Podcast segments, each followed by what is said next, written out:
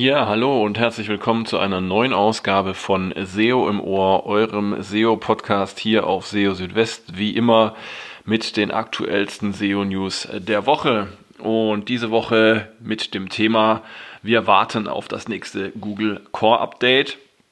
Ähm, ja, es ist jetzt schon wieder einige Monate her, genau gesagt ähm, seit Mai, dass Google das letzte offiziell bestätigte Core-Update ausgespielt hat. Und ähm, ja, die Erfahrung zeigt, dass jetzt demnächst ein neues Core-Update fällig wäre. Ähm, ja, wann wir damit rechnen können und ähm, was es sonst noch damit auf sich hat, dazu nachher ein bisschen mehr. Ähm, in diesem Zusammenhang auch noch eine ähm, Auffälligkeit, die es gab in den letzten Tagen, die ja nach einem größeren Google-Update zumindest mal ausgesehen hat. Ähm, auch dazu noch einige Informationen. Außerdem in dieser Ausgabe Googlebot wird ab November erste Websites per HTTP2 crawlen. Backlinks auf äh, den Unternehmensblog helfen auch den Produktseiten. Google rät bei Kategorieseiten auf die richtige Menge von Inhalten achten. Die Kategorie Crawling Anomalie wird aus der Google Search Konsole verschwinden und die Manipulation des Datums kann sich laut Google positiv auf Websites auswirken. All das in dieser Ausgabe von SEO im Ohr, Folge 114. Schön, dass ihr dabei seid. Ja, und geht's, jetzt geht's gleich los mit dem äh, Thema, ähm, das dieser Ausgabe auch den äh, Titel verliehen hat. Und zwar, wir warten auf das nächste Core-Update. Ähm, ja, Zwei offiziell bestätigte Core-Updates hat Google in diesem Jahr schon durchgeführt, eines im Januar und eines im Mai. Und ja, wenn wir mal auf den Kalender schauen, ähm, der September neigt, neigt, sich so langsam, aber sicher auch dem Ende zu, ähm, wäre jetzt äh, in nächster Zeit einmal das nächste Google Core Update fällig. Es gibt aber dazu bisher noch keinerlei ja, Ankündigungen seitens Google. Was es aber gab, ähm, ist wohl ein größeres Update von Google rund um den 15. September. Ähm, da gab es wieder ja, ähm, einige Ausschläge, die zu beobachten waren in äh, verschiedenen Ranking-Trackern, wie zum Beispiel in Cognitive SEO, Rank Ranger, Algoroo oder auch SEMrush. Ähm, man konnte für den 15. und auch für den 16. September da teilweise ähm, deutliche Dynamik auf den Suchergebnisseiten sehen. Also diese Tools funktionieren ja immer so, die ähm, kontrollieren die Rankings verschiedener Keywords, gleichen die dann von Tag zu Tag miteinander ab und ähm, wenn es dann bei diesen Rankings zu großen Differenzen kommt, dann äh, fließt das in so eine Gesamtbewertung ein und anhand der wird dann ein Dynamikwert berechnet. Das ist von Tool zu Tool ein bisschen unterschiedlich. Aber ähm, eines kann man sagen, wenn also die verschiedenen Tools ähm, deutliche Ausschläge zeigen, dann deutet es entweder ähm, auf ein Google-Update hin oder es kann auch mal der Fall sein, dass ähm, Google ähm, ja, Probleme hat, zum Beispiel ähm, mit äh, dem Ausspielen der Suchergebnisse, mit der Indexierung oder ähnliches. Das hatten wir auch schon ähm, öfter in letzter Zeit. Jedenfalls sieht man in diesen verschiedenen Tools eine recht deutliche Dynamik für diese äh, Tage. Und ähm, ich schaue dann auch immer noch ins Webmaster World Forum hinein. Und ähm, auch dort habe ich einige Beiträge gesehen von Webmastern, die über Veränderungen bei den Rankings oder beim Traffic ähm, berichtet haben. Und ähm, ja, das alles ist zwar noch kein Beweis für ein Google-Update, aber zumindest mal sind es Indizien, ja, die schon ähm, häufiger eben auch in diese Richtung gedeutet haben und die dann auch ähm, sich ja durch andere äh, Untersuchungen haben bestätigen lassen. Ja, das beantwortet aber immer noch nicht die Frage, wann jetzt das nächste Google Core Update kommt. Und ich kann da auch nur eine Prognose abgeben ich vermute mal, dass es äh, entweder sogar noch im September passieren wird oder dann spätestens im Oktober. Das ist jetzt mal so der Blick in die Glaskugel. Ähm, es gab in einem der letzten Webmaster-Hangouts, glaube ich, auch von John Müller einen Kommentar dazu. Er hatte hm, gesagt, es gibt kein festgeschriebenes Datum dafür, sondern man teste einfach ähm, ja, die Ergebnisse ähm, der Anpassungen und wenn man dann damit zufrieden sei, dann würde das Ganze dann auch ausgerollt, also live genommen. Das heißt also, ich gehe davon aus, dass Google aktuell noch testet und ähm, vielleicht noch ein paar Änderungen vornimmt und dann wird es dann irgendwann in nächster Zeit live gehen. Aber das ist, wie gesagt, nur Spekulation und wir können uns eigentlich nur überraschen lassen etwas handfester äh, und ähm, gleichsam auch trotzdem spannend ist diese Meldung. Und zwar wird Google ab November erste Websites per HTTP2 crawlen. Ähm, HTTP2 ist ähm, das Nachfolgeprotokoll von HTTP 1.1 und ja, viele Browser unterstützen schon seit längerer Zeit HTTP2, aber der Googlebot bisher nicht. Und ähm, ja, dabei ist HTTP P2 recht praktisch, denn es ähm, gibt verschiedene Features, die ähm, ja auch zu höheren Effizienzen, zu besseren Performance beitragen können. Zum Beispiel die Header-Komprimierung, das parallele Anfragen mehrerer Dateien über nur eine TCP-Verbindung, das sogenannte Multiplexing, dann die, Veränderung, ähm, die Verwendung eines äh, binären Formats anstelle von Text, die mögliche Priorisierung von Datenpaketen ähm, und auch das Anstoßen der Datenübertragung vom Server aus, sogenannte Server Push. Und zuletzt auch ähm, lässt sich damit ähm, ein Head-of-Line-Blocking vermeiden, ähm, bei dem die Übertragung eines Datenpakets durch die Übertragung ähm, ja, äh, eines vorherigen Datenpakets eben blockiert werden kann. Und ähm, Google möchte nach eigener Aussage die, durch die Unterstützung von HTTP2 das Crawlen effizienter machen und Serverressourcen besser nutzen, und zwar sowohl die eigenen Serverressourcen als auch die der ähm, Websites. Und das, deshalb werden auch gleich zu Beginn die meisten Features von HTTP2 unterstützt. Ähm, bestimmte Features wie Server Push werden aktuell noch ähm, evaluiert und ähm, ja, ähm, man kann also davon ausgehen, dass sich ähm, HTTP2 dann eben positiv auf die Ressourcen bzw. die Auslastung der Ressourcen beim Crawlen auswirken wird. Keinerlei Auswirkungen wird es dagegen geben ähm, auf die Quantität und die Qualität des Crawlens. Also da wird sich nichts ändern, auch wenn Google jetzt ähm, eure Website dann per HTTP2 crawlen sollte ja, auch dann werdet ihr ähm, in der Crawling-Statistik bei der Zahl der abgerufenen Seiten ECC wahrscheinlich ähm, keine Änderungen feststellen und es gibt auch keine Änderungen ähm, im Hinblick auf die Rankings. Also auch da gibt es keinen Effekt. es werden aber nicht alle Websites zu Beginn per HTTP2 gecrawlt, sondern erstmal nur einige ausgewählte Websites. Ähm, die Websites müssen natürlich HTTP2 unterstützen und es muss außerdem äh, sich daraus auch ein Effizienzvorteil ergeben durch das Verwenden von HTTP2. Google prüft das und wählt dann dementsprechend die Websites ähm, aus. Wenn eure Website HTTP2 noch nicht unterstützt, müsst ihr keine Nachteile ähm, befürchten. Also wie gesagt, die Qualität und die Quantität des Crawlens bleibt gleich. Ihr habt auch die Möglichkeit eines Opt-outs Dazu muss euer Webserver bei einer Anfrage des Googlebots per HTTP2 den HTTP-Status 421 senden. Das steht für ein Misdirected Request und besagt, dass der angefragte Server den Request nicht beantworten kann. Ihr könnt aber auch das Googlebot-Team benachrichtigen und auf diese Weise ein Opt-out erwirken. Und wenn ihr mal testen möchtet, ob eure Website überhaupt HTTP2-fähig ist, dann könnt ihr dazu zum Beispiel ein passendes Plugin installieren für einen Browser, wie zum Beispiel das ähm, HTTP2 und Speedy ähm, Indicator Plugin von Cloudflare. Den Link auf das Plugin habe ich euch im entsprechenden Beitrag auf Südwest verlinkt. Ja, also auf jeden Fall spannend, vor allem aus technischer Sicht, wenn gleiches auf äh, die Suche oder auf SEO ähm, weniger Auswirkungen haben wird. Aber nichtsdestotrotz finde ich das gut, dass ähm, Google jetzt da auch moderner wird, was ähm, das HTTP-Protokoll angeht. Jetzt geht es ähm, im nächsten Beitrag ähm, um, äh, ja, schwerpunktmäßig um E-Commerce-Seiten und Online-Shops, aber auch um Unternehmenswebsites. Und zwar ähm, haben, haben wir gelernt in dieser Woche, dass ähm, beziehungsweise das war auch schon vorher klar, aber jetzt gibt es die offizielle Bestätigung dazu von Google, ähm, dass Backlinks auf einen Blog, zum Beispiel auf einen Unternehmensblog, ähm, dazu beitragen können, auch den Produktseiten einer Unternehmenswebsite ähm, in den äh, Google-Ergebnissen ähm, bessere Rankings zu verschaffen. Das heißt also die Kombination ähm, aus einem Blog, der Backlinks erzeugt, mit Querverlinkung auf relevante Produktseiten in einem Online-Shop, einer E-Commerce-Webseite. Ähm, das ist laut Google eine gute Idee und kann sogar als Best Practice bezeichnet werden. Ja, und ähm, ein Blog bietet verschiedene Vorteile.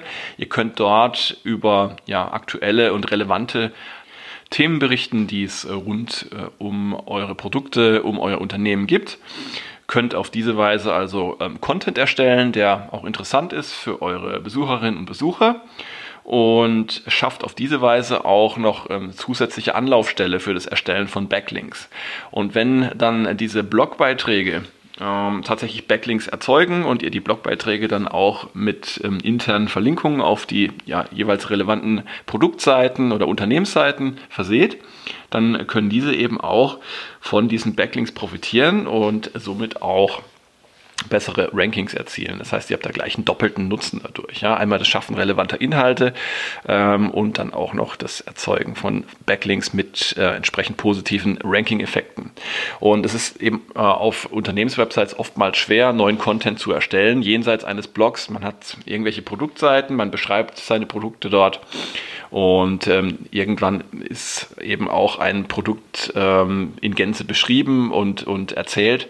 Und ähm, da gibt es dann ähm, entsprechend wenig Spielraum, da noch zusätzliche Inhalte zu erstellen. Ein Blog ist da eine sehr elegante Möglichkeit, eben auch zu ja, verwandten, relevanten äh, Themen etwas zu schreiben und dann dort eben auch interessanten Content zu erstellen. Also wenn ihr jetzt noch keinen Blog habt auf eurer Webseite, dann solltet ihr tatsächlich überlegen, ob das nicht eine gute Ergänzung sein könnte. Genau, nächstes Thema. Und zwar ähm, geht es auch noch so ein bisschen in Richtung E-Commerce und Online-Shops. Ähm, ich hatte ja in der Vergangenheit schon mal äh, darüber berichtet, dass zu viele Informationen auf Kategorieseiten von Online-Shops Google verwirren können.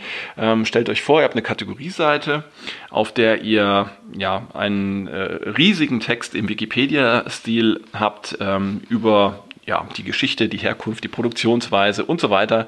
Ähm, all das, was man so äh, finden kann, was man wissen ähm, kann über euer Produkt oder ja, über die Produktkategorie. Und äh, ja, ähm, diese, dieser Sch äh, Text, dieser Beschreibungstext, dieser Informationstext, der macht, sagen wir mal, 90 Prozent der gesamten Kategorieseite aus und dann habt ihr zusätzlich noch vier, fünf Produkte auf der Seite. Was soll jetzt Google von, von dieser Kategorieseite halten? Ähm, stuft Google das jetzt tatsächlich noch als transaktionsorientierte Seite ein, auf der man was kaufen kann oder ähm, wird Google das dann nicht eher als ja, Informationsseite betrachten, die dann in den Suchergebnissen eher für ja, wissensbasierte äh, Suchanfragen erscheint. Ja, und die Gefahr ist, dass eher letzteres der Fall ist. Das heißt also, zu viele Informationen auf Kategorieseiten können tatsächlich schaden. Aber ähm, man darf auf der anderen Seite auch nicht vergessen, ähm, dass zu wenige Informationen auf Kategorieseiten ebenfalls nachteilig sein können. Und darum ging es im Webmaster Hangout vom 8. September. Und ähm, ja, da hat eben John Müller ähm, gesagt, ähm, zu wenig Informationen ähm, würden Google auch dann vor Rätsel stellen, denn äh, da müsste Google erstmal herausfinden, worum es auf einer Seite überhaupt geht. Ähm, wenn ihr dort zum Beispiel nur Markennamen und Bezeichnung von Artikeln habt, aber man äh, kann gar nicht genau erkennen, ob es jetzt um Schuhe oder um Sportartikel geht, dann ist es eben für Google schwer, diese Seite dann ähm, zu bewerten und entsprechend auch ähm, dann auszuspielen für relevante Suchanfragen.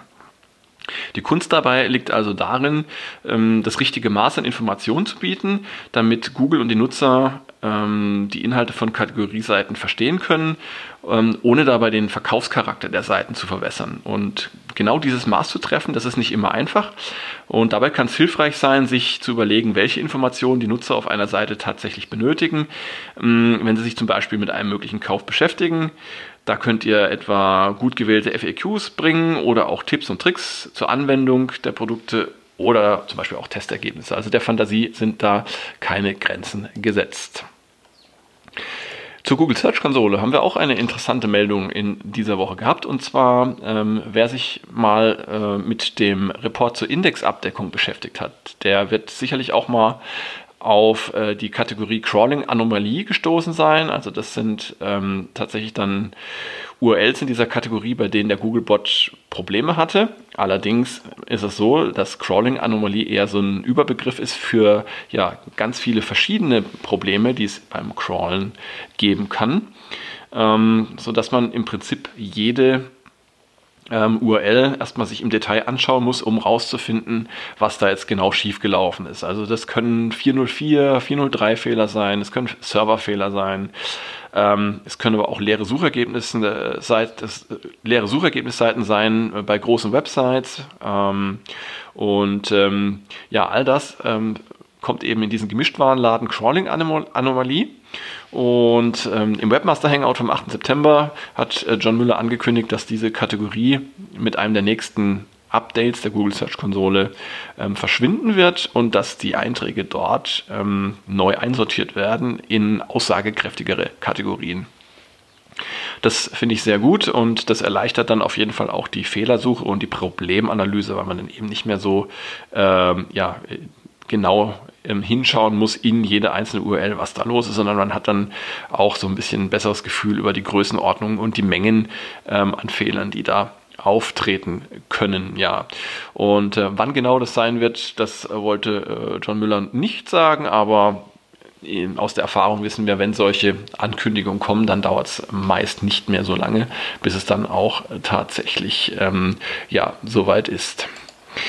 Und ähm, ja, das, äh, was jetzt als nächste Meldung kommt, hat in dieser Woche auch zu viel Aufsehen und auch zu vielen Reaktionen geführt. Und zwar hat Google und ähm, genauer gesagt auch John Müller bestätigt, dass sich die Manipulation des Datums von Artikeln positiv auf Websites auswirken kann. Bedeutet, ähm, wenn ihr äh, zum Beispiel eine News-Website habt oder eine News-Website betrachtet und ähm, Ihr ähm, aktualisiert dann dort das Erscheinungsdatum eines Artikels, ohne dass ihr jetzt großartig etwas ähm, anders äh, schreibt oder etwas ändert. Dann kann das trotzdem ähm, Effekte haben auf ähm, die Suche und insbesondere auch auf die Anzeige von News, denn ähm, es kann tatsächlich passieren, dass Google dann eben von einer aktuelleren Meldung ausgeht und die dann wieder weiter oben in den Suchergebnissen anzeigt. Und das ist natürlich sehr, sehr ärgerlich. Einmal für die Nutzerinnen und Nutzer der Suche, ähm, weil die Qualität der Suchergebnisse leidet. Und ähm, es ist auch ähm, für euch, äh, wenn ihr selbst eine News-Website habt, ärgerlich, weil ihr möglicherweise relevantere und aktuellere Artikel habt, die dann aber von den vorderen Rankings verdrängt werden. Und ähm, nach wie vor funktioniert diese Art von Manipulation von Fall zu Fall zumindest. Das hat John Müller jetzt entsprechend bestätigt und äh, eben auch gesagt, dass das eben positive Effekte auf die betreffenden Websites ähm, haben kann. Aber Google ähm, eskaliert es dann, wenn äh, so etwas ähm, tatsächlich entdeckt wird an das Team, ähm, damit äh, das Team dann da einen Blick drauf werfen kann. Und ähm, rät dann auch dazu, wenn man selbst auf entsprechende Fälle stößt, dann äh, kann man auch ihn direkt, also John Müller ihn direkt ähm, darüber informieren. Und da ist es aber dann auch wichtig, dass ihr nicht nur die URL äh, nennt, ähm, um die es geht, sondern auch Screenshots beifügt, denn häufig ähm, ändern sich die Dinge ähm, da sehr schnell und nach einem Tag sieht das Ganze dann schon wieder anders aus und es ist dann schwer, das nachzuvollziehen.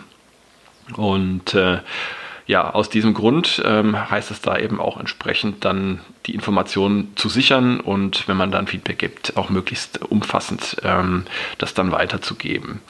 Ähm, Google verfügt aber auch über immer bessere Möglichkeiten, dann das tatsächliche Datum von Artikeln äh, verstehen zu können. Ähm, da werden dann verschiedene ähm, Daten und Informationen miteinander abgeglichen. Also dann werden zum Beispiel Metadaten, strukturierte Daten, äh, Date Published etc. Äh, auch mit inhaltlichen Informationen abgeglichen, die dann auch zum Beispiel im Text ähm, genannt werden und dann versucht Google daraus äh, zu äh, erkennen, welches das tatsächliche Erscheinungsdatum eines Artikels ist. Ja, also das ist im Grunde so ein bisschen so ein Katz-und-Maus-Spiel und ähm, ich persönlich gehe davon aus, dass es auch weiterhin Möglichkeiten geben wird durch die Manipulation des ähm, Erscheinungsdatums oder vielleicht auch durch die Manipulation des Aktualisierungsdatums von Artikeln ähm, ja, die Suchergebnisse so ein bisschen zu manipulieren.